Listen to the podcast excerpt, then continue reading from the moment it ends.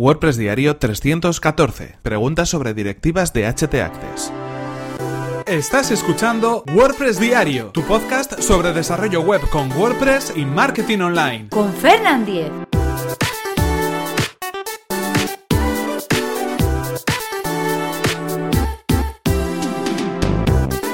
Hola, ¿qué tal? Hoy es jueves 4 de octubre de 2017 y comenzamos con un nuevo episodio de WordPress Diario, donde íbamos a hablar acerca de las directivas de HT Access. Como sabéis, todos los jueves vamos a, dar salida a las preguntas que nos llegan desde vuestro lado, desde vuestra parte. Preguntas por correo electrónico, por Twitter, por diferentes vías, y en este caso le toca el turno a una pregunta que nos hacía Iñaki. Y en este caso lo que nos comentaba era, bueno, pues eh, cómo funcionaba o qué órdenes o qué directivas tenía en el HT Access de su hosting. En primer lugar, vamos a contextualizar un poco el tema. ¿Qué es un, un archivo htaccess? Un archivo htaccess es un archivo que nos permite modificar algunos parámetros del servidor Apache en el cual tenemos nuestro sitio web, en el cual tenemos nuestra web alojada o, por ejemplo, nuestro WordPress. Lo que va a hacer este directivo, este archivo htaccess es modificar algunos valores que pueden estar por defecto determinados en nuestro alojamiento y también nos va a permitir a través de diferentes directivas realizar determinadas acciones que tengan que ver con nuestro hosting.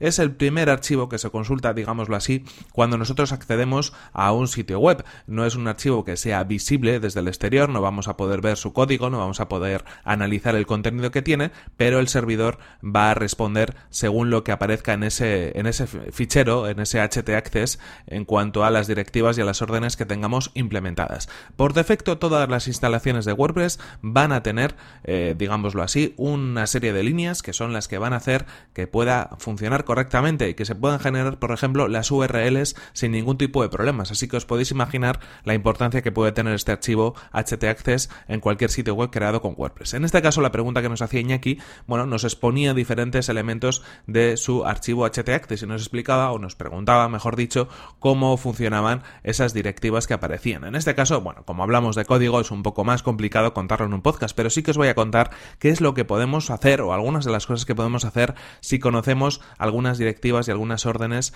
del eh, fichero htaccess. En este caso, eh, como ya hemos comentado, uno de los primeros elementos que tenemos que tener en cuenta es que podemos generar o podemos mm, modificar la apariencia de las URLs. Cuando nosotros entramos en, WordPress y en el panel de administración y en la sección de ajustes enlaces permanentes, vamos a poder definir cómo son los permalinks, cómo se construyen las URLs en nuestro sitio web y eso se hace a través de bueno, una serie de órdenes que se guardan en ese fichero htaccess de nuestro, de nuestro hosting. Eso va a hacer que las direcciones se conviertan a lo que nosotros realmente queremos. En ese sentido, además de poder hacer este tipo de acciones generales en WordPress, también podemos hacer otro tipo de acciones, como por ejemplo redirigir pues, un dominio en concreto a otra dirección, a otra URL, a otro dominio diferente, a un director de nuestro hosting. También podemos hacer, eh, por ejemplo, pues eh, que podamos evitar que se pueda acceder a determinados contenidos. Todo esto, en principio, con cualquier tipo de sitio web.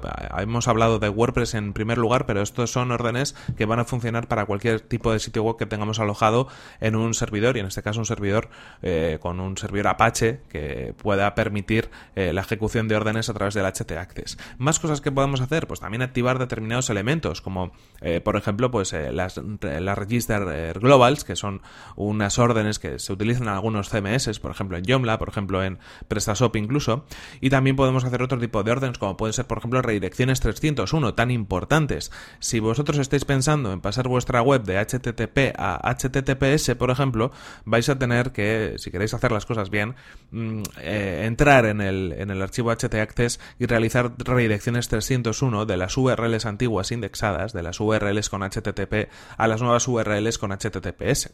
Otras cosas que se pueden hacer también, bueno, pues por ejemplo, podemos, como hemos dicho, evitar el listado de algunos directorios. En este caso, hacer que si en un directorio hay algunos archivos que tengamos subidos, pues eh, una serie de documentación, PDFs, cualquier tipo de contenido que queramos subir por FTP en un archivo, podemos hacer que no se liste ese directorio, que no se no se muestra el contenido en el navegador si es que accedemos a esa carpeta en concreto. También podemos hacer otras cosas como por ejemplo prevenir eh, ataques o mejorar la seguridad de WordPress. A través del HT Access, al ser el primer fichero que se consulta, podemos bloquear muchas direcciones, muchos accesos, hacer que de algún modo eh, se puedan filtrar las, eh, las, ejecuciones o las llamadas a archivos que se hacen desde, desde fuera, ¿no? Y de esta manera pues es una medida de seguridad importante. Diferentes órdenes van a poder hacer que podamos evitar ese esa serie de ataques o securizar de alguna manera, de manera más importante, nuestro, nuestro hosting. En definitiva, podemos hacer eh, y controlar muchas de las cosas que son importantes tanto para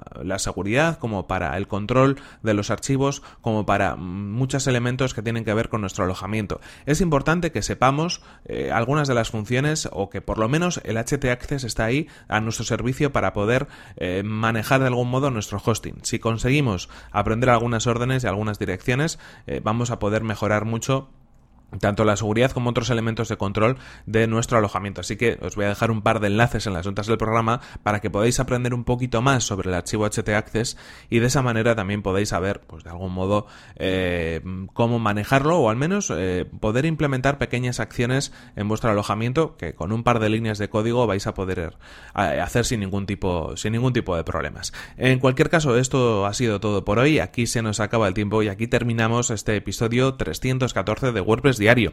Recordad que si queréis poneros en contacto conmigo podéis hacerlo a través de mi correo electrónico fernan.fernan.com.es o desde mi cuenta de Twitter arroba fernan. Muchas gracias por vuestras valoraciones de 5 estrellas en iTunes, por vuestros comentarios y me gusta en iVoox y por compartir los episodios de WordPress Diario en redes sociales. Nos vemos en el siguiente episodio que será mañana mismo. Hasta la próxima.